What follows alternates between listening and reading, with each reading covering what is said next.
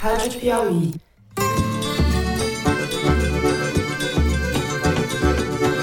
Olá, sejam muito bem-vindos ao Foro de Teresina, o podcast de política da revista Piauí. É, no próprio vôlei, às vezes acontece do treinador ter que tirar num certo momento do jogo a, a sua maior ponta de rede para colocar um líbero para melhorar a defesa, melhorar o passe. Eu, Fernando de Barros e Silva, na minha casa em São Paulo. Tenho o prazer de conversar com os meus amigos José Roberto de Toledo, aqui pertinho. Opa, Toledo. Opa, Fefe. Opa, Tatá. Fefe. Fufu, Fefe, Tatá. E o 7 de setembro mexe com a cabeça dele. O ministro disse que não teve cooperação internacional para obter os sistemas da Odebrecht. Mas o ministro, ou ele comeu uma tremenda bola, ou ele faltou com a verdade. Thaís Bilenque, também em São Paulo. Salve, salve. Salve, salve, Fernando Salve, Toledo. salve. salve, salve, nação patriota. eu, eu tenho que eh, ser prefeito olhando para todo mundo. Agora, eu não tenho proximidade com o presidente Bolsonaro, eu não tenho proximidade com o presidente Lula. Bom, essa semana não tem episódio novo do Alexandre. A série da Thaís terminou na última segunda-feira. Mas vocês podem maratonar no feriado, não é isso, Thaís? Como é que faz? É só chegar. Tem lá no tocador, começar do primeiro e vambora. Seis A, seguidos. a já gente acha no site da Piauí, onde quiser, né? E nos tocadores todos de podcast, sim. Até o Fernando Barros acha. Serão é fácil, fácil de achar. Bom, vamos então, sem mais delongas, aos assuntos da semana. O Ministério dos Esportes já tem o seu mascote, assim como tínhamos na Copa de 2014 o Fuleco, agora temos o Fufuca. André Fufuca, deputado maranhense do PP de Arthur Lira, é o novo integrante do time ministerial de Lula, substituindo a grande atleta Ana Moser. Toledo tá tendo um ataque de riso. Toledo tá tendo ataque de ré, mas é paciência. Agora você entendeu porque que eu chamei você de Fefe e a Thaís de Tatá. Tá certo.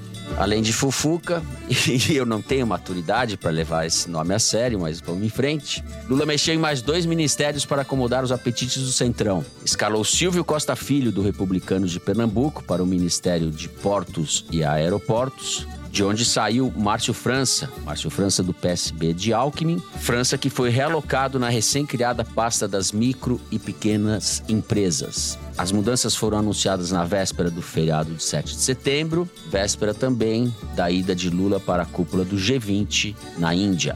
É provável que você não ouça mais ninguém falar desses ministérios e desses ministros, Fufuca, Fuleco, Furrecas, pelo menos até o primeiro escândalo, porque isso também faz parte do roteiro. O titular das comunicações, por exemplo, teve 835 mil reais bloqueados recentemente pelo ministro Luiz Roberto Barroso, consequência de uma investigação da Polícia Federal sobre o desvio de emendas parlamentares. O nome dele é Juscelino, não é o Kubitschek, é o Juscelino Filho, do União Brasil do Maranhão. Lula está rodeado desses craques do Centrão e procura distribuir ração a todos em troca de apoio político. É o que temos. O Toledo vai fazer a aritmética dessa história e a Thaís vai comentar o famigerado bastidor.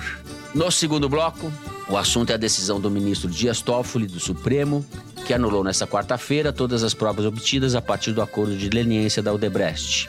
Decisão que atende a um pedido feito pela defesa de Lula, Toffoli determinou que as provas obtidas no acordo da empreiteira não podem ser mais usadas em nenhuma esfera da justiça.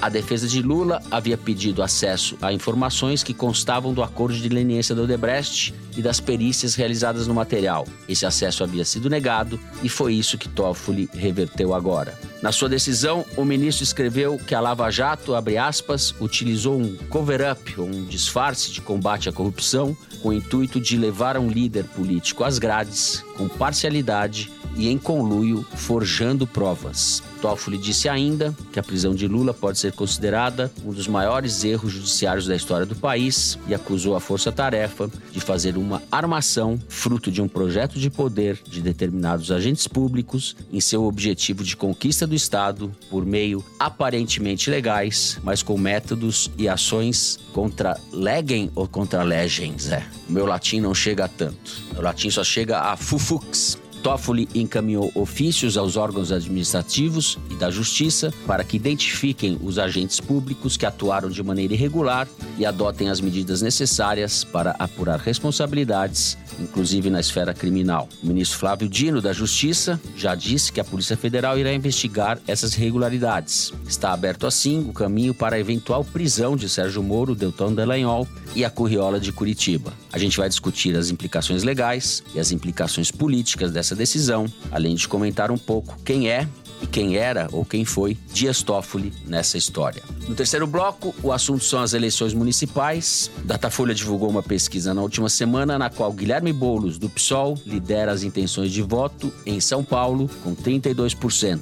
O prefeito Ricardo Nunes, do MDB, tem 24%, a deputada Tabata Amaral, do PSB, com 11%, e o deputado Kim Kataguiri, do União Brasil, com 8%, estão tecnicamente empatados na terceira posição. Outubro de 2024 ainda está muito longe, mas é curioso que 68% dos entrevistados tenham dito que não votariam de jeito nenhum num candidato apadrinhado por Bolsonaro, contra 37% que não votariam em candidato apoiado por Lula. A gramática da política nacional, polarizada entre Lula e Bolsonaro, ao que parece vai pesar na disputa da principal cidade do país. A gente vai falar um pouco a respeito disso. E é isso. É isso, vem com a gente.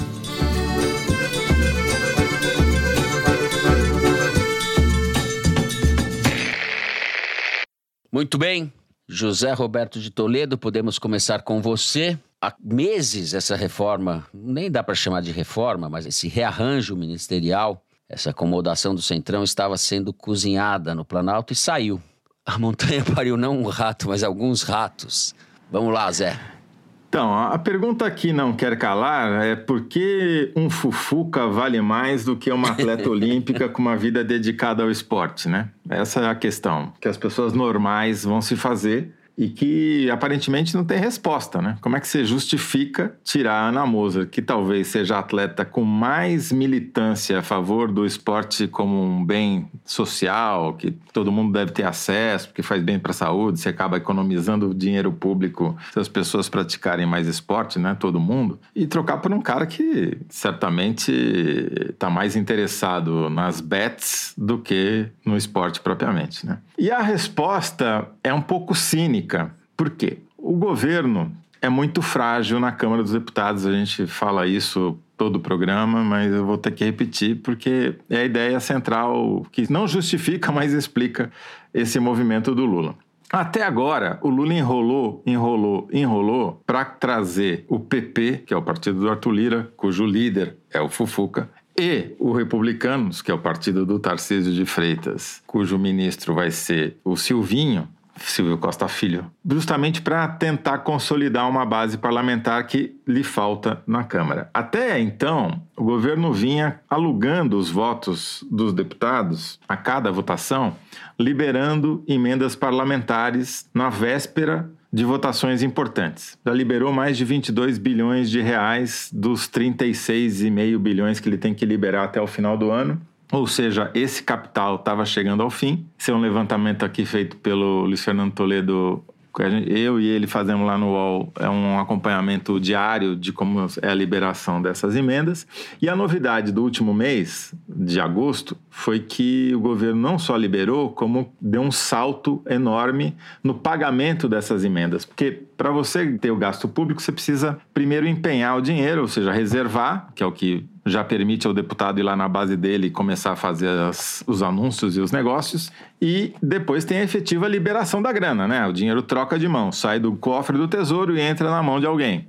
E ao longo do mês de agosto, o governo pagou 6,3 bilhões de reais em emendas. De, passou de pouco mais de 4 bilhões para quase 11 bi ao total pago, efetivamente pago. Mas essa política aí de aluguel, ela mostrou que chegou no fim. Ela não, não tem mais como se sustentar a base do governo sem alguma coisa mais palpável e permanente do ponto de vista dos deputados que querem apoiar. E daí o governo enfrenta um problema aritmético na Câmara dos Deputados. O PT tem 13%, coincidentemente, dos deputados na Câmara. É irrisório esse número.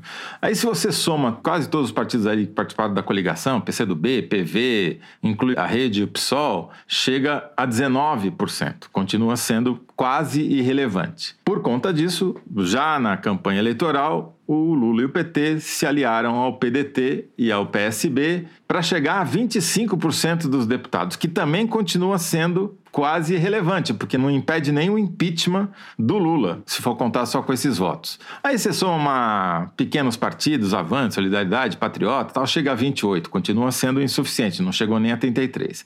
Aí, então, para formar o governo, ele precisou trazer o MDB e o PSD, que se equivalem tanto do número de votos, 43 deputados cada um, quanto da ideologia, que é me dá um dinheiro aí. Trazendo o MDB, pelo menos o governo saiu do impeachment iminente, chega a 36%. Trazendo o PSD, chega a 45%.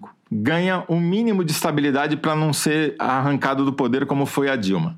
Mas não resolve o grande problema. Por quê? O grande poder do Arthur Lira como presidente da Câmara é o poder de pautar ou não uma votação colocaram algum assunto de interesse do governo para ser votado na Câmara. E isso, ele usa um número mágico para fazer essa chantagem, que é 257 votos ou 257 deputados, que corresponde a 50,1% dos votos na Câmara, é a maioria absoluta. Porque qualquer apreciação, qualquer votação, sessão de votação na Câmara pode ser derrubada se alguém, um bolsonarista ou o próprio Lira, fizer uma contagem de quantas pessoas tem em plenário, se não houver 257 deputados, a sessão cai não vota. A gente sabe que na prática isso às vezes tem sessão de votação com menos de 257 porque você tem um acordo ali e ninguém faz o censo para saber quantos estão em plenário. E para chegar nesse número mágico, o governo precisou trazer a União Brasil para o governo. Só que a União é aquele partido rachado, metade é bolsonarista, outra metade é fisiológica, alguns são as duas coisas tudo ao mesmo tempo agora. Ao trazer a União pela metade, ele passou da metade dos votos, mas é uma metade muito instável. Então, com as emendas chegando ao final, a execução orçamentária já garantindo essa maioria e precisando votar coisas com fórum qualificado, né, quantidade de votos é, maior, ele resolveu trazer não só a União Brasil, que já estava ali pela metade, como o PP, que é o partido do Arthur Lira, que tem 49 votos. E ao trazer o PP, teoricamente, ele chega a 66% dos votos. E ao trazer o Republicanos, que é o partido do Tarcísio de Freitas, governador de São Paulo, tem na sua bancada o Silvio, Silvinho, Silvio, que vai ser o ministro aí dos portos e aeroportos. Só para fazer uma piada antes que eu esqueça, o Márcio França saiu do Ministério dos Grandes Negócios para o Ministério das Pequenas Empresas. Tá certo. Que essa Portos e Aeroportos para esse outro que vai ser criado aí. Portos e Aeroportos era o que o Fernando Henrique falava que o pessoal do PL gosta das aduanas. E era o Valdemar, quando o governo Fernando Henrique. Porque o Ministério dos Portos, o maior porto do Brasil é Santos, que é o município vizinho a São Vicente. A Baixada Santista é a área de influência do ex-ministro agora, né? Pois bem, então é isso. Se trata de falta de Mas votos. Mas com o PRB fica quantos por cento? Você não falou. Com o Republicanos, em tese, você chega a 74%, ou seja, vai além dos 308 votos, que é o quórum necessário para você aprovar emendas constitucionais, né? 3 quintos, 308 votos. Você chega a 378 votos. Só estão ficando de fora com esse movimento praticamente o PL do partido do Bolsonaro, mesmo assim, alguns ainda votam o governo de vez em quando, o Novo e uma parte da Federação PSDB Cidadania. O resto, teoricamente, está dentro da base do governo, que é uma base nominalmente de três quartos da Câmara. Mas na prática, ainda assim vai custar caro. Ou seja, é fisiologismo puro, não tem outra explicação, é a única questão que faz. E eu acho que o governo percebeu que essa política do toma lá da cá no varejo já tinha se esgotado Ainda faltam votações importantes para acontecerem na Câmara, com quórum qualificado de 308 votos. E aí eles resolveram apelar e trocar Ana Moser pelo Fufuca. Muito bem. Thaís Bilenque. A tendência é que esse processo que, enfim, começou com essas trocas se aprofunde, quer dizer, em outras palavras, que o governo fique cada vez mais centrão e menos diverso, talvez progressista, se a gente puder dizer isso, mas enfim, com menos preocupação com essas questões. Além da troca da Ana Moser pelo André Fufuca, está na iminência de acontecer, pelo menos segundo o próprio Centrão, a troca da Rita Serrano pela Margarete Coelho na Caixa Econômica Federal, que embora seja uma mulher, ela é o Arthur Lira na Caixa, quer dizer, ela é advogada Será, dele. Né? Será, Por enquanto, for. ela é a, o Arthur Lira no Sebrae, né? Ela é diretora financeira do Sebrae.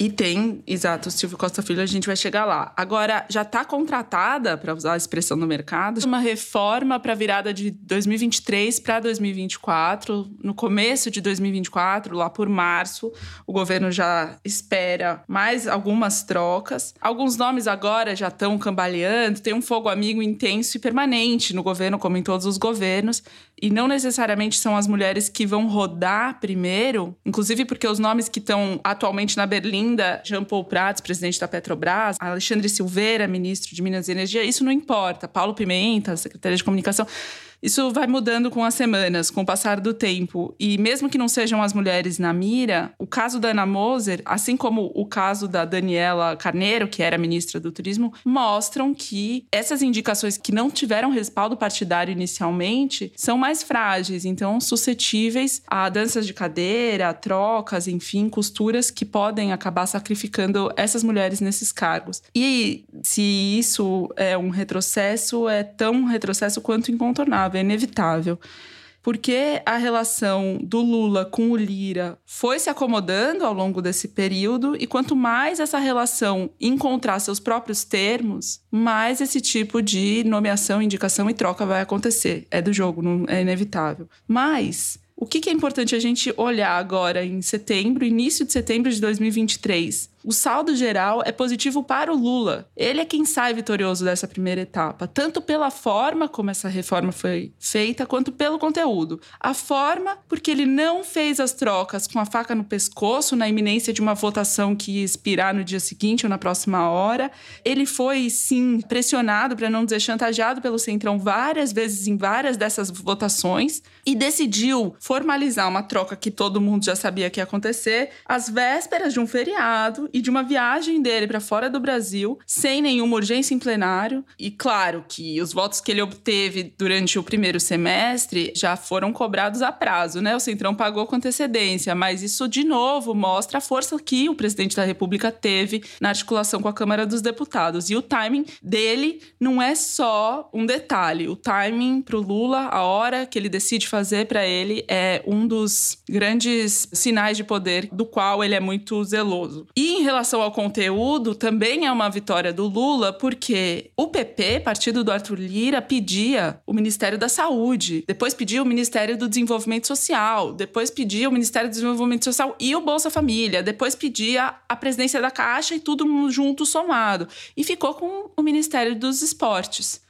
turbinado com apostas com a secretaria ou não, mas ficou com o Ministério dos Esportes. E da mesma forma, o Márcio França, que vinha semanas e semanas falando, fazendo circular a informação de que ele sairia do governo se perdesse o Ministério dos Portos, falando que a relação do governo com o PSB estava ameaçada por causa disso, que o Alckmin viria a ser desalojado no Ministério da Indústria se houvesse essa demissão dele, essa queda dele. Nada disso aconteceu. Márcio França aceitou micro e pequena empresa com o nome micro e pequena empresa, que até isso ele tinha deixado de circular que ele não queria. Não tem orçamento próprio para política pública e outras medidas importantes para alguém que tem planos eleitorais para 2026. E não só isso, como ainda cedeu a cadeira para o Republicanos, o partido do Tarcísio de Freitas, que é governador de São Paulo, contra quem o Márcio França pretende disputar a eleição em 2026 para ser governador, exatamente na área de influência dele, que é a Baixada Santista no porto mais importante do Brasil. O mesmo Tarcísio de Freitas, que agora está com o seu partido contemplado, que ficou semanas também cantando de galo, dizendo que ia deixar o partido se ele aderisse ao governo, até agora não falou, não deu um pio. Então o Lula sai vitorioso tanto do ponto de vista do Centrão, que ele conseguiu enquadrar, ele cede espaço, ele cede poder, mas nos termos dele. Tanto com a esquerda ao remanejar o Márcio França da forma como ele achava que devia. Então, significa que pronto, o Lula agora manda em tudo e acabou? Não, óbvio que não, é negociação, é votação por votação, ele vai continuar precisando fazer reunião com Arthur Lira quarta-feira à noite na residência oficial, não tem nenhuma dúvida disso.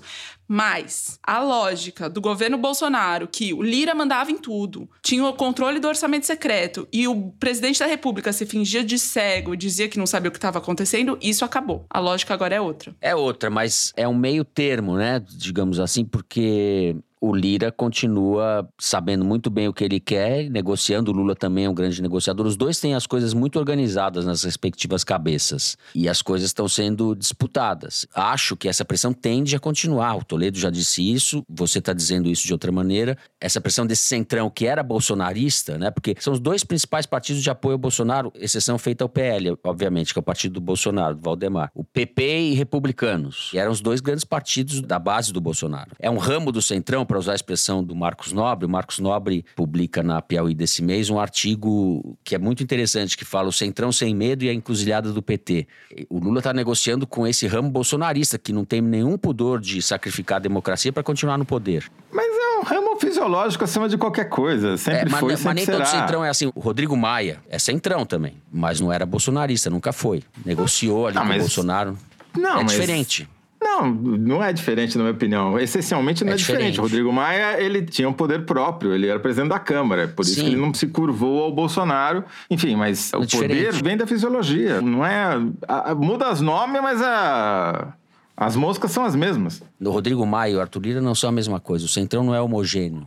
Isso que eu tô falando. Claro, não é igual, mas é muito parecido. A, a lógica de movimentação é igual, não muda. É, eu também não acho, mas tem uma diferença que eu acho que é talvez a mais importante de todas, é que o poder do Arthur Lira está em declínio, porque daqui a um ano e meio, menos que isso, ele vai ser substituído na presidência da Câmara. E perspectiva E- e de o- poder, meus amigos. É, isso eu concordo com você em gênero, número e grau. Fufuca virou ministro porque ele é o líder do partido do Lira. Na do Câmara. Não é uma aposta pra já, mas é uma tentativa de botar uma cunha dentro do quintal do Lira. Você vai apostar que o eixo de poder dentro do próprio PP vai ter mais gente batendo na porta do Fufuca do que do Arthur Lira daqui a pouco. Porque o cara detém uma caneta e um ministério, né?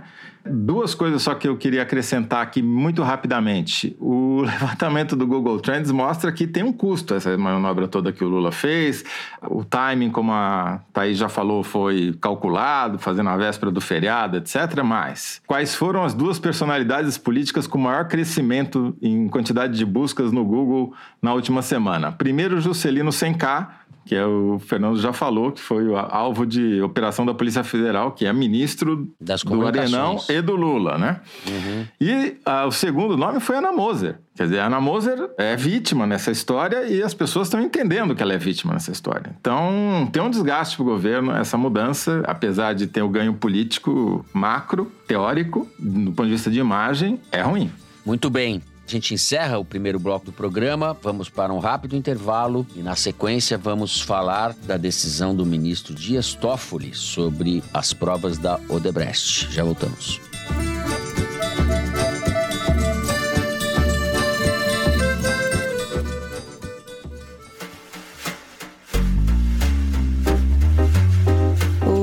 Você que está ouvindo o Foro de Teresina no feriadão, o trio de apresentadores te espera no próximo Festival Piauí de Jornalismo, dias 2 e 3 de dezembro, na Cinemateca Brasileira em São Paulo. Lá no site da Piauí você encontra o link para a compra do passaporte a preço promocional. Ele vale para os dois dias do evento, que vai trazer profissionais da Venezuela, Índia, Argentina e Estados Unidos para falar do impacto das redes sociais e da inteligência artificial no jornalismo. A venda do passaporte é por tempo limitado. O Festival Piauí de Jornalismo tem patrocínio do YouTube e apoio do Itaú Cultural, da Cinemateca Brasileira e da Associação Amigos da Cinemateca. A gente se vê em dezembro.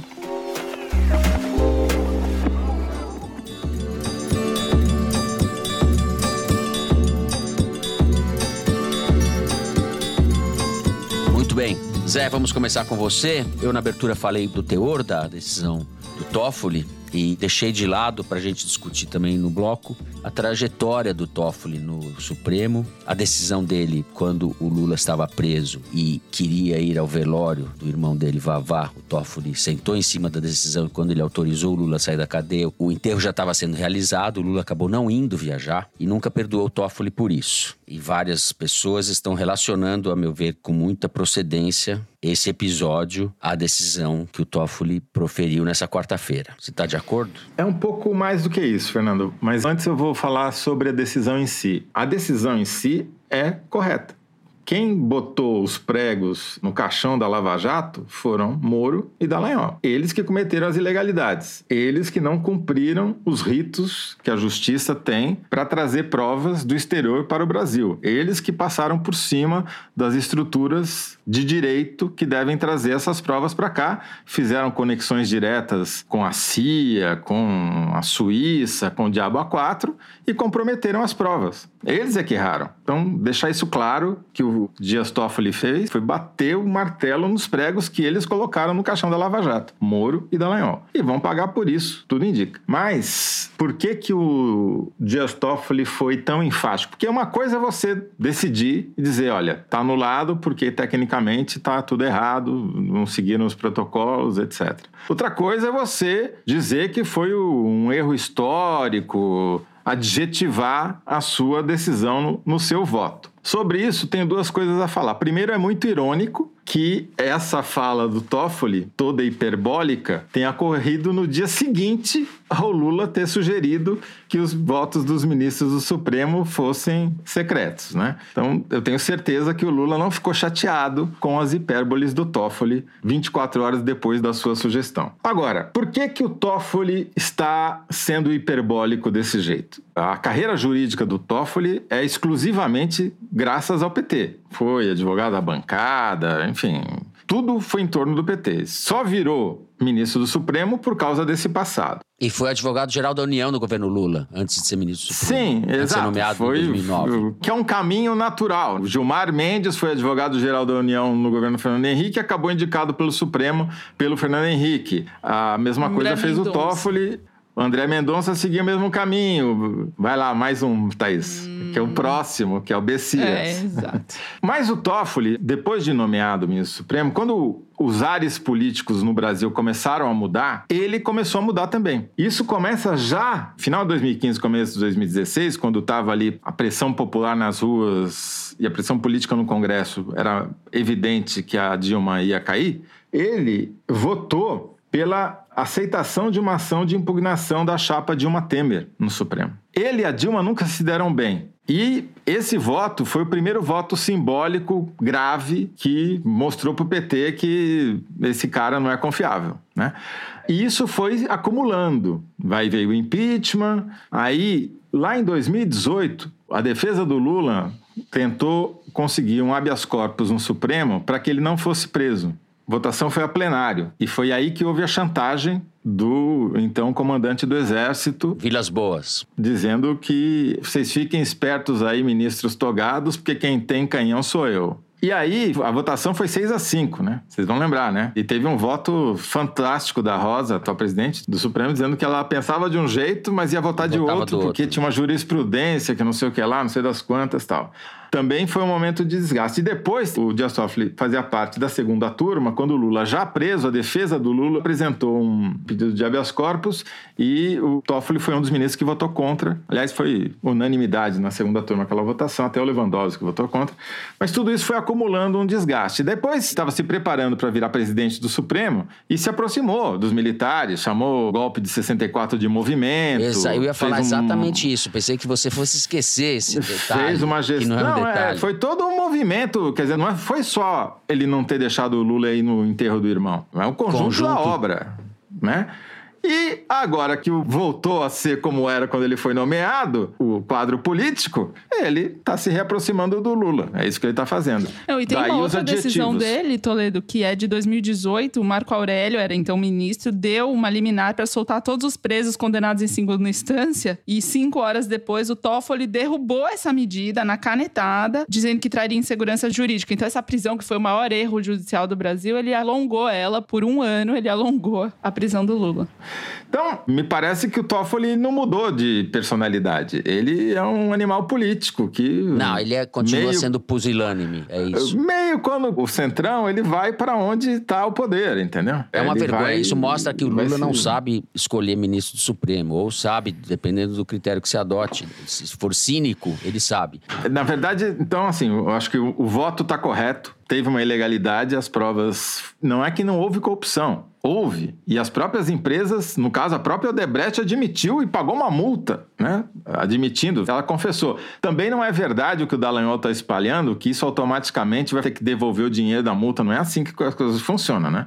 Você vai ter que julgar caso a caso a partir dessa nova decisão. Os advogados vão ganhar dinheiro com essa história também. Sim. Thaís, tem uma questão muito grave, sintomática dessa discussão, que é o fato da decisão do Toffoli ter sido uma decisão monocrática, individual, anulando uma delação que gerou um processo enorme, que mobilizou o tempo e a energia do Supremo por anos, e não só do Supremo, de todo aparelho judicial, a opinião pública, nós jornalistas. E aí, um ministro sozinho toma essa decisão. Então, tem um problema em relação a essas decisões do Supremo que são anteriores à decisão propriamente dita, que é o poder que um ministro do Supremo Tribunal Federal tem sozinho. E esse caso é talvez a sua maior evidência. O Tribunal Superior no Brasil, o Supremo, é mais sobrecarregado que a maioria das cortes constitucionais de referência no mundo, tanto em quantidade como em qualidade. Tem um estudo de 2016 que mostra o seguinte: daquele ano, em 2016, o Brasil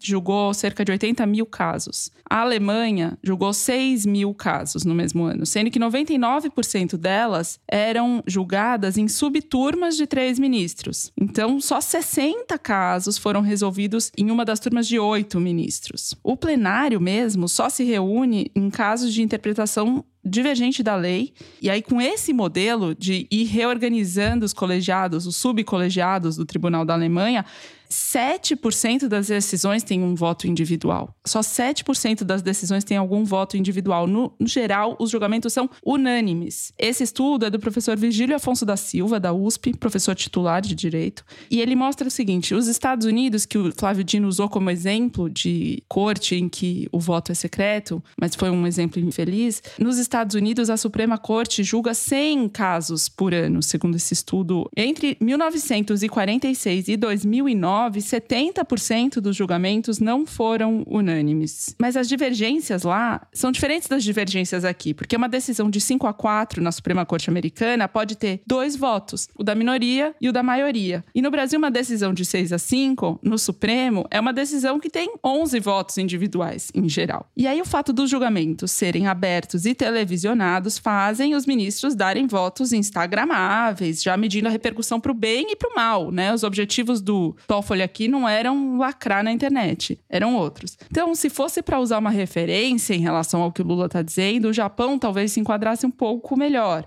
Lá tem resultados de julgamentos que nunca são nem tornados públicos, assim, não são divulgados na internet o resultado de um julgamento. A Corte Superior do Japão julga cerca de 10 mil casos por ano, muitas delas são em blocos, são juntadas e aí decididas com decisões bem sucintas. São 15 ministros divididos em três turmas e cinco vezes por ano o plenário se reúne para decidir casos em que não há jurisprudência e que terminaram sem consenso nas turmas. Então, os ministros do Supremo Tribunal Federal estão muito longe de se comportarem como ministros de cortes superiores de países de referência. Eles não parecem ter vocação para descrição e muito menos parecem dispostos a ceder o poder que eles acumularam com essa já longa trajetória de um tribunal que não responde a ninguém, só ele mesmo. Eu vou abrir uma pequena divergência da Thaís aqui. Tá. Assim, pegando os dados de 2023, só esse ano já houve 71 mil decisões monocráticas de ministros do Supremo dando razão que a Thaís falou. Só presidente,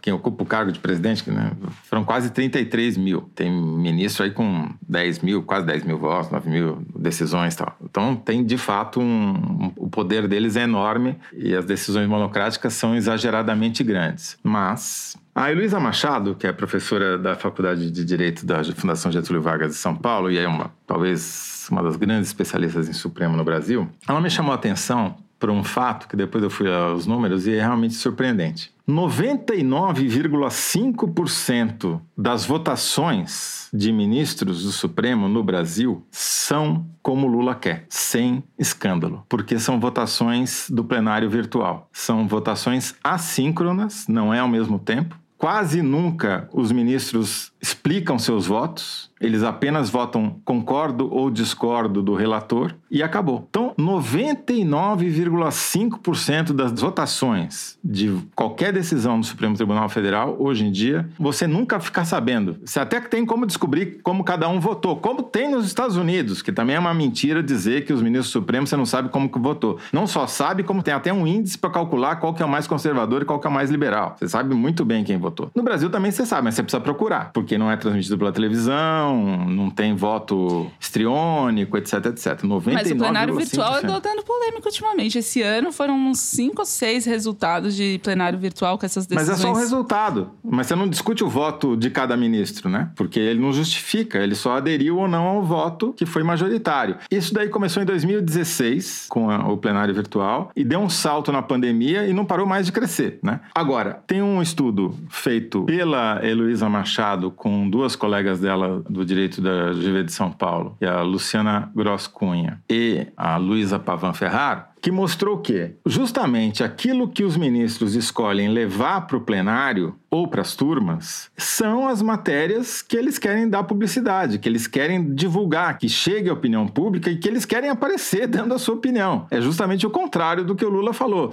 Não é um risco para o ministro, até pode vir a ser, mas ele faz isso com consciência e sabendo que aquilo vai ter exposição, que vai ser transmitido pela TV Justiça, e eles fazem isso propositalmente. É um recado que o Supremo passa passa para outros poderes, inclusive. Esse estudo das três mostrava que durante a pandemia o Supremo usou justamente a pauta do plenário físico para passar recados para o governo federal sobre a condução da pandemia. Então, eu acho que, de alguma maneira, o Supremo encontrou um modelo de atuação. Ele é sobrecarregado, ele toma decisões em quantidade muito maiores do que grande parte das cortes superiores no mundo afora, mas é assim que o sistema judicial brasileiro funciona. E esse poder que o Supremo conquistou, certamente ele não vai abrir mão não queria perder a oportunidade de, nesse bloco, primeiro recomendar a todos os ouvintes que leiam o livro da nossa amiga Malu Gaspar, chama A Organização, sobre a trajetória da Odebrecht no Brasil. É sem dúvida a maior reportagem já feita sobre a Odebrecht, um livro incansável na apuração dos escândalos da trajetória da Odebrecht. Primeiro eu concordo com você, Toledo, a culpa pela decisão do Toffoli é do Moro e do Dallagnol, que são indefensáveis, cometeram crime e vão provavelmente pagar por eles. Isso estou de acordo. Tudo é complexo, né? E a gente não pode deixar de levar em conta a quantidade de coisas que estão sendo removidas ou revertidas com essa decisão. A certa altura da coluna que ela publica no jornal O Globo dessa quinta-feira, a Malu diz que o Emílio Debrecht, entre outras coisas, na delação que foi anulada pelo Toffoli agora, disse que ordenou uma ajuda de 2 milhões e 100 mil para um filho de Lula montar um campeonato de futebol americano, porque ele precisava que o Lula ajudasse o Marcelo Odebrecht Odebrecht, filho dele, a melhorar a relação com a Dilma. E que o Lula foi batizado pelo Marcelo de amigo, e o Toffoli era o amigo do amigo do meu pai. Isso dá um pouco a natureza da relação da promiscuidade que existia e da corrupção que existia. Estamos de acordo sobre tudo isso. Eu só acho que a gente tem que deixar muito claro o que está em jogo nessa decisão, porque ela dá vazão ou permite um cinismo imenso, né? Uma acomodação cínica da corrupção no Brasil. Esse é o risco, eu acho. Não, o risco maior é você ter provas ilegais juntadas a um, um processo para condenar uma pessoa para tirar da, da disputa eleitoral. Mas eu só né? acho que a gente não pode deixar de considerar esse outro lado da questão. Sim, mas daí que eles que tratem de produzir as provas legalmente e trazer para o Brasil pelos caminhos corretos e não fazer pontes com a CIA. Concordo, estou de acordo com você, mas é o conteúdo das delações é muito chocante. Sim, mas a gente sabe como elas foram obtidas. Né? É isso. Eu encerro o segundo bloco do programa e nós vamos direto, sem intervalo, para o número da semana, que é retirado da seção Igualdades, publicada semanalmente no site da Piauí. Diga lá, Mari, qual é o número? Fernando, o número da semana é 10,7%. Segundo o índice FIPZAP de locação residencial, o reajuste médio do aluguel no Brasil subiu 10,7% de janeiro a julho desse ano, três vezes mais do que a alta da inflação. Segundo o IPCA, no mesmo período, a alta foi de aproximadamente 3%. Entre as 25 cidades brasileiras analisadas, Goiânia é a que teve o maior aumento. O Igualdades dessa semana, assinado pelo Eduardo Chaves e pela Renata Buono, mostra o encarecimento do mercado imobiliário no Brasil. Tem um dado aqui que é chocante, né, Sigodase, que é o seguinte, para comprar uma kitnet, para quem não sabe o que é uma kitnet, é aquela que Todo mundo a, a sabe cozinha que é uma tá... Não, não sei, esse é um termo que eu acho que é um termo, é um termo meio tiozão esse daí, mas enfim. É um pouco mesmo. ser. Hoje em dia é estúdio. Suquita. É estúdio, é. Hoje em dia é estúdio, é. Você precisa o equivalente a 259 salários mínimos. Quer dizer, o estúdio ex-kitnet não é para quem precisa morar na kitnet, né? Você só vai conseguir alugar a kitnet. É, o problema disso é que quanto menos favorecida é a pessoa, em termos econômicos, mais a moradia compromete o orçamento mensal. Então, é mais um fator que acentua a desigualdade, porque a pessoa passa a comprometer tudo que ganha praticamente para pagar o aluguel e suas contas mais básicas, não sobra para investir né, em outras coisas da vida. Tanto isso é verdade, Thaís, que o metro quadrado dos apartamentos até um quarto é mais caro do que o de dois ou três quartos. Bom, depois dessa aula sobre as kitnets, eu vou encerrar o número da semana. A gente vai para um rápido intervalo e no terceiro bloco vamos falar de eleição municipal. Já voltamos.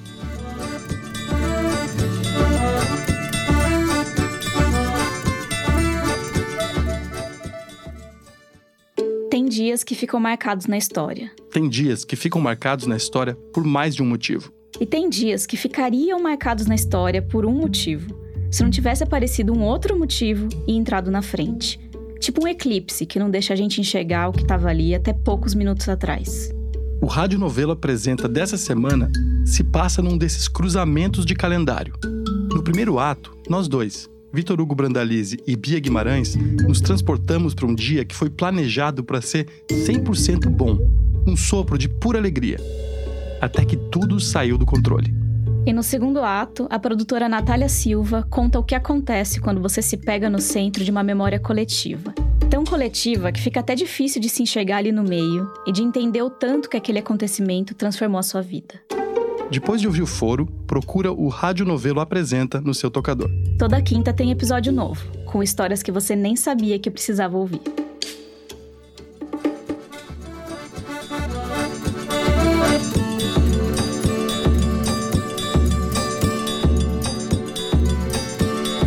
Muito bem, Thaís, vou começar com você. Eu mencionei a pesquisa do Datafolha, que aponta bolos do PSOL com 32 e Ricardo Nunes, do MDB, atual prefeito, com 24. Além de Tabata e Kim Kataguiri, que também vão pesar na eleição de alguma maneira. Mencionei também os apoios do Bolsonaro e do Lula, né? Como é que isso está polarizado, está bastante visível essa polarização na eleição de São Paulo. Começamos por onde? Olha, eu conversei com gente do Ricardo Nunes e gente do Boulos. E eu vou começar pelo Ricardo Nunes com a constatação de que o antibolsonarismo, no momento, é maior que o antipetismo na cidade de São Paulo. E o aspecto mais demeritório do bolsonarismo nas pesquisas do entorno do prefeito é o negacionismo, segundo eles. Então, falar que o Bolsonaro é corrupto e tentar colar essa imagem no Ricardo Nunes, falar de joias, rachadinho, que seja, é sempre pior porque coloca o Lula na defensiva. A frase seguinte é: o outro é pior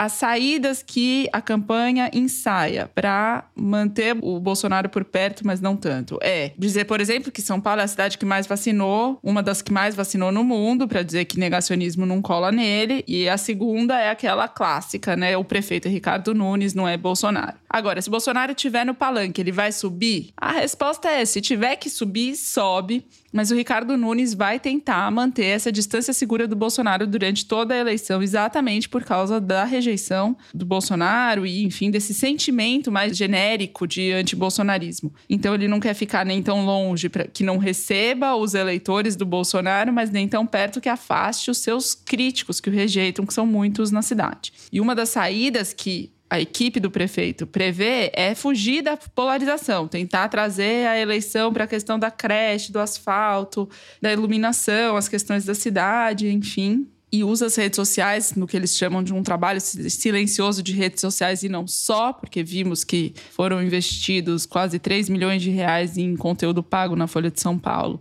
pela Prefeitura de São Paulo. Então, esse trabalho de comunicação surtiu efeito, porque nas pesquisas da Prefeitura, do Ricardo Nunes, ele teve um salto vigoroso de crescimento de abril para setembro. Então, de 12%, na casa dos 10% em abril, ele chega a quase 25% 20% em setembro, o que é bastante notável e, inclusive, para a campanha do Boulos, é surpreendente que o Ricardo Nunes já esteja nesse patamar a essa altura, sendo que ele era bastante desconhecido da população até outro dia. Agora, o antibolsonarismo pode arrefecer se o antipetismo se renovar. Portanto, o governo Lula, o seu desempenho e a pauta que ele puser para o país também são muito cruciais para o desempenho do Boulos na campanha de 2024 conversando com gente do Boulos. Eles trabalham com o oposto do que trabalham os assessores do Ricardo Nunes, ou seja, eles trabalham com um cenário de reedição de 2022, da polarização da eleição nacional, em que a eleição no primeiro turno já tinha cara de segundo turno. Eles consideram que Tabata Amaral, Kim Kataguiri ou quem quer que venha a surgir como uma potencial terceira via não vai ter fôlego para sobreviver até o fim do primeiro turno ainda.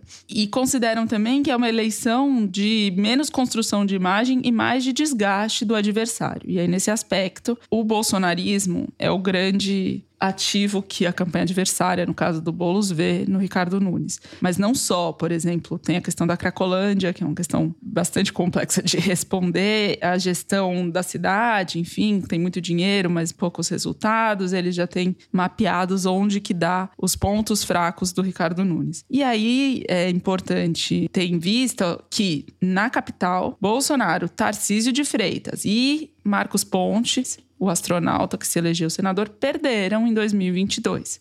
Bolsonaro perdeu para o Lula, Tarcísio perdeu para Haddad e o Marcos Pontes perdeu para o Márcio França na capital. Mas, ainda assim, o que gente que está próxima do Boulos nesse ensaio geral de campanha diz é que o Ricardo Nunes não deixa de ser eu não diria favorito, mas um concorrente competitivo, porque ele tem a máquina da prefeitura, que é o maior orçamento municipal disparado e maior que muitos estados, inclusive. Enfim, a campanha do Bolos não despreza o potencial que o prefeito sempre, em regra, tem na cadeira uhum. para disputar a reeleição. Zé, o que você destaca dessa pesquisa e da disputa em São Paulo? Primeiro, a pesquisa Datafolha é muito rica em detalhes que revelam umas sutilezas importantes da campanha. Tem muito a ver com o que a Thaís já falou. Acho que a análise que a campanha do Boulos está fazendo é a mais correta. Boulos não vai ganhar no primeiro turno, certo? E o Ricardo Nunes tampouco. Então vai ter segundo turno. Então a disputa é quem vai para o segundo turno. Óbvio, beleza. O problema do Ricardo Nunes qual é? De um lado, ele está sendo chantageado pelos bolsonaristas. Está aí o Fábio Weingarten dizendo que vai lançar outro candidato bolsonarista em São Paulo se ele não der o vice na chapa para o Bolsonaro. Ele poderia fazer isso, né? Cedo vice aqui, tudo bem, perigo de eu não chegar ao segundo turno está completamente afastado. Só que isso tem uma consequência muito grave para ele. Olha que número incrível: 55% dos eleitores do Ricardo Nunes, segundo o Datafolha, dizem que não votariam de jeito nenhum em um candidato apoiado por Jair Bolsonaro o Ricardo Nunes não vai poder colocar o Bolsonaro no palanque dele. Senão ele se inviabiliza para o segundo turno. Vai ser até bom para o Ricardo Nunes se o Bolsonaro estiver preso na eleição. A justiça fará um favor ao Ricardo Nunes, porque tende a resolver esse problema. Ou seja, o Ricardo Nunes está emparedado. Ele precisa do bolsonarismo para chegar no primeiro turno, mas com o apoio explícito do Bolsonaro, ele não se reelege no segundo. Um dilema muito difícil de solucionar, porque ele é um cara inexpressivo. Ele é um cara que teve 55 mil votos numa votação para vereador. É um cara que metade do eleitorado não sabe direito quem é. Então, ele vai crescer de popularidade, porque ele vai asfaltar São Paulo, Rio Pinheiro, Rio Tietê, vai asfaltar o que der, nossa cabeça. Vai, o Kassab ninguém gastar. conhecia também. Mas era uma eleição, Fernando, diferente, porque essa é uma eleição de mudança. Assim, uhum. praticamente três em cada quatro eleitores dizem que precisa mudar, que o que está sendo feito não está bom. Então, isso também é ruim para o Ricardo Nunes. Vai ser uma campanha de desgaste do outro, é uma batalha de rejeições. Quem tiver a menor rejeição, leva. Então, o Lula é um eleitor muito mais importante em São Paulo do que o Bolsonaro. O Bolsonaro tira mais votos do que ganha. E tem um aspecto uh, peculiar nessa pesquisa, que eu gostei muito do que o Datafolha fez, que é o seguinte: eles pediram para as pessoas dizerem: olha, se um for bolsonarista raiz total, fechado com Bolsonaro, e cinco é petista raiz, fechado com PT e com Lula, qual o seu número? E o resultado é muito interessante. Se você considerar que 5 e 4 é petista, petista, petista, digamos assim, flex, como disse uma leitora, e que um e dois é bolsonarista flex, o tamanho do petismo flex em São Paulo é 45% do eleitorado. É quase metade. E o tamanho do bolsonarismo flex é 21%. É menos da metade do petismo. Então, na cidade de São Paulo, o Lula vai ter um papel fundamental nessa eleição, muito maior que o do Bolsonaro. Três? O 3 é 26%. O 3, obviamente, pode ir tanto para um lado quanto para o outro. E, em geral, é quem decide as eleições mais apertadas aqui. Só que entre esses, olha que loucura, hoje 40% dos eleitores que declaram voto no Ricardo Nunes são petistas. Quando a campanha começar e o PT fizer campanha na periferia, que é onde o bolo, por incrível que pareça, está proporcionalmente pior do que no centro, nas regiões ricas, ele tende a crescer. Enfim, está uma eleição polarizada, petismo versus antispetismo. O Ricardo Nunes hoje está com o voto petista e bolsonarista, ele vai ter que escolher em algum momento, e está sendo chantageado pelo bolsonarismo que ameaça lançar um candidato aqui e tirá-lo do segundo turno. Esse é o cenário hoje, daqui até lá, difícil saber o que vai acontecer. Agora, São Paulo serve como exemplo para o resto do Brasil? Obviamente não, né? Como a Thaís já disse, o Bolsonaro perdeu a eleição na capital e ganhou no interior do estado. São dois universos muito diferentes. Mas essa pesquisa IPEC que saiu na quarta-feira à noite sobre popularidade do governo federal mostrou o quê? Que o Lula está melhorando. Tem 40% de ótimo e bom, recuperou o patamar que ele tinha no começo do ano, quando tomou posse, e está crescendo. E qual que é o motivo? Basta olhar lá na pesquisa do IPEC. É o bolso, é a economia. Tem mais gente dizendo que a economia melhorou do que piorou. Tem 42% dizendo que a situação econômica nesse momento está melhor, contra 29% dizendo que está pior. Mas mais importante, porque a economia é expectativa. 51% tem expectativa de que a economia vai melhorar nos próximos seis meses, contra 27% dizendo que vai piorar. Se a tendência se mantiver daqui até a eleição, o Lula será um eleitor importante não apenas na cidade de São Paulo, mas quase no Brasil inteiro. A gente sabe que a eleição municipal é decidida por questões locais, a disputa de forças entre as lideranças municipais, os problemas locais, mas, sem dúvida, se o cenário continuar como esse, o Lula será um eleitor muito importante e o subproduto disso é provavelmente que ele vai falar cada vez mais bobagens nas suas lives, né? Porque ele vai estar com o ego inflado. Muito bem. Só para arrematar sobre São Paulo, evidentemente os dois candidatos têm que conquistar o centro político. Isso vale especialmente por causa do Boulos, na minha opinião. Vai ser estigmatizado pelo adversário por pisar na tecla do radicalismo, relacionar a liderança que ele, ele é um líder do MTST. Ele vai ter o desafio de buscar esse centro. Me parece, aí é um achismo meu, não está amparado em pesquisa, que é mais fácil para o Ricardo Nunes conseguir os votos do Kim Kataguiri, esses 8%, do que o Boulos conseguir conseguir os 11% da Tabata. O eleitorado Não, a Tabata da Tabata... é meio a meio está ratificando o que eu disse. Acho que um dos desafios do Boulos, que teve na última eleição, no segundo turno, se eu não me engano, 40% ou 41%, quando perdeu a eleição, esses 9% aí, ele vai ter que buscar no centro, né? Esse vai ser o desafio dele. Mas é um eleitor que rejeita mais o Bolsonaro do que ele, entendeu? Hoje. Então, ele está numa situação que São Paulo, vamos lembrar, já elegeu três prefeitos petistas, apesar Sim. de ser uma cidade bastante conservador Erundina, em alguns aspectos. Marta né? e Haddad. Não reelegeu nenhum, mas elegeu os três.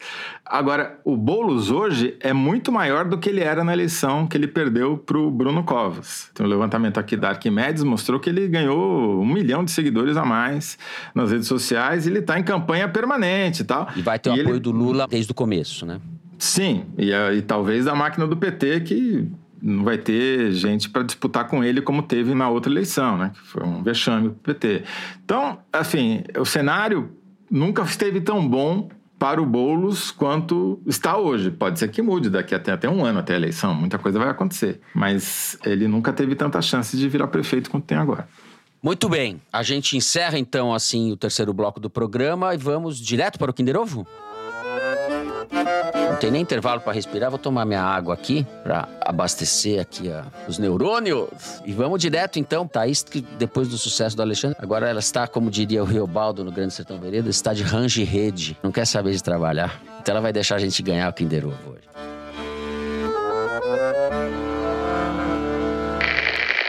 Hoje há muita nostalgia, saudade em relação àquele tempo. Porque eu digo que não fui eu só que perdi aquela eleição. O, o Brasil perdeu a oportunidade de entrar num ciclo virtuoso. Nossa Senhora, tragédia, dá um é, tempo pra gente, pelo menos tentar. Quando os homens de bem são atacados de forma infame, como eu fui, Sim. a dor é muito maior. Ele comeu o S, né?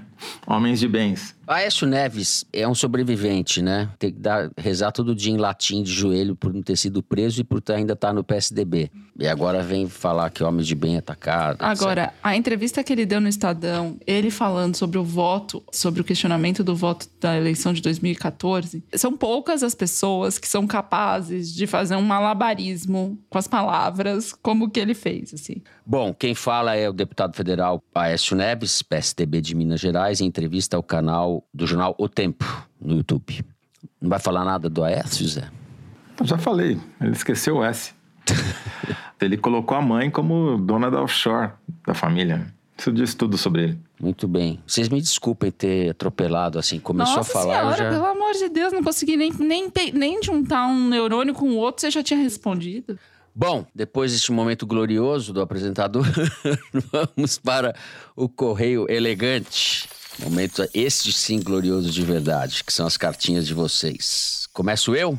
Então eu vou começar com uma mensagem da Ilana Souza de Manaus, que diz o seguinte: como uma adolescente de 13 anos muito interessada no show de horrores que virou a política brasileira, ouço atentamente o foro toda vez que meus pais colocam para tocar recentemente começamos a escutar o podcast Alexandre, que me deixou boquiaberta, não só com as maluquices dos bastidores da nossa democracia, mas também pela maneira completamente envolvente e cativante que Thaís Bilenque conseguiu escrever essa obra-prima. Como o foro não é só da minha mais nova ídola, também acho que devo mencionar o Fernando e o Toledo, que junto com ela me deixam mais informada sobre a loucura que está acontecendo nesse país, de um jeito que, na maioria das vezes, não é tão difícil de entender. PS1, Thaís, eu te amo. Caso ainda não tenha sido clara o suficiente. Oh, PS2, mandem um beijo para minha irmã Diná, de 10 anos, que também escuta o foro. Um salve para minha mãe Amândia, que vive discordando do Toledo, e meu pai Romel, o verdadeiro campeão brasileiro de Kinder Ovo e que me incentivou a escrever este e-mail. Ivana, você é o futuro deste país.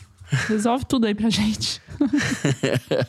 Bom, sou eu. O Daniel França disse que escreveu para pedir ajuda num momento difícil. No dia 9 de setembro, vou participar do casamento do meu melhor amigo na qualidade de celebrante. Desde que recebi o convite, estou honrado e terrivelmente desesperado diante da enorme responsabilidade. E em meus momentos de angústia me veio uma ideia. O noivo que me apresentou o foro de Teresina. E o podcast tem dado muito pano para manga entre nós. Daí pensei, quem sabe Thaís, Toledo e Fernando têm algum bom conselho para me dar? E aí, alguma ideia? Também queria pedir que enviassem um opa, um salve pro Capilé e a Júlia como um presente adiantado de casamento. Tenho certeza de que eles irão gostar. Bem. Opa, eu... Capilé. Opa, Júlia. Salve, salve. Capilé e Júlia. Eu não sou bom conselheiro para essas questões de casamento, vocês bem sabem, né, Thaís Bilenque? Toledo, essa é com você.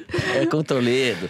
Olha, eu sou clássico exemplo da vitória da esperança sobre a experiência e no meu caso deu certo na terceira é, tentativa. casamento estável, uma espécie de economia alemã, assim, sempre tá bem, mesmo quando tá mal, tá bem. Eu queria falar o seguinte também, que eu quero mandar um beijo pra Vera Paiva, aniversariante de segunda-feira, que você comemore bem, em grande estilo, Vera. O Givaldo Matias mandou uma carta muito bacana pra gente aqui, e é uma carta mesmo, vocês vão entender por quê. Sou carteiro e estudante de jornalismo. Moro aqui em Itabuna, Bahia, o cu do mundo, como disse Jorge Amado em um dos seus livros. Escrevo para dizer que este programa é para mim um paradoxo. Me salva da tristeza e do desânimo em relação à conjuntura política brasileira, me dando notícia ruim. Gostaria de dizer que vocês são ouvidos aqui também no Cu do Mundo, então continuem, não parem e gostaria de parabenizar pelo trabalho que me inspira. Forte abraço. Givaldo Matias, muito legal a sua carta. Um forte abraço para você também. Não pretendemos parar. Eu vou fazer um interregno de duas semanas, que tenho direito. Não tem, né? não. Não tem. Ele vai fugir da semana. Givaldo, um abraço para você, querido. Eu adorei. Carta de carteiro, que chique isso. Nossa, acho que é a melhor carta que tem, né? Bom, assim com carta de carteiro e tudo, vamos terminando o programa de hoje. Se você gostou, não deixe de seguir e dar five stars pra gente no Spotify. Eu acho que você devia trocar pra Sanca Toalha. Foi muito chique do última Sanca vez. Toalha. É, é, troca. É, foi. Não deixe de dar Sanca Toalha. Pra gente no Spotify. seguir a gente no Apple Podcast. Eu vou fazer essa coisa toda em francês depois. Na Amazon Music, favoritar na Deezer, se inscrever no Google Podcast, no Castbox ou no YouTube. O Foro de Teresina é uma produção da Rádio Novelo para a revista Piauí, com a coordenação geral da Evelyn Argenta. A direção é da Mari Faria e a produção da Maria Júlia Vieira. O apoio de produção é da Bárbara Rubira, a edição é da Evelyn Argenta e do Thiago Picado. A finalização e a mixagem são do Luiz Rodrigues e do João Jabassi, do Pipoca Sound. Jabassi que é também o intérprete da nossa melodia tema, composta por Vânia Salles e Beto Boreno. A nossa coordenação digital é da Juliana Jäger. A checagem do programa é do João Felipe Carvalho. A ilustração no site é do Fernando Carval. O foro foi gravado nas nossas casas e eu me despeço dos meus amigos. José Roberto de Toledo. Tchau, Toledo. Heido, Yankee Boca, Von Vector. Tá louco. Tchau, volta em duas semanas. Em que língua? Na língua do país para onde eu vou. Olha o mistério, ele vai deixar essa charada pra alguém matar. Alguém vai matar, você sabe. Vai né? ah, ninguém pra... vai matar, porque do jeito que eu falei, ninguém vai, vai, vai reconhecer o idioma.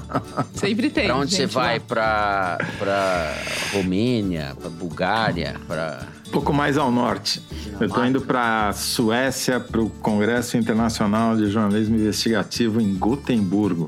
Quem, Zé? Toledo, vá, mas volte, hein? Vá, mas volte. Com, se o destino deixar, voltarei. Muito obrigado pelos é desejos. Eu também estou ansioso para voltar.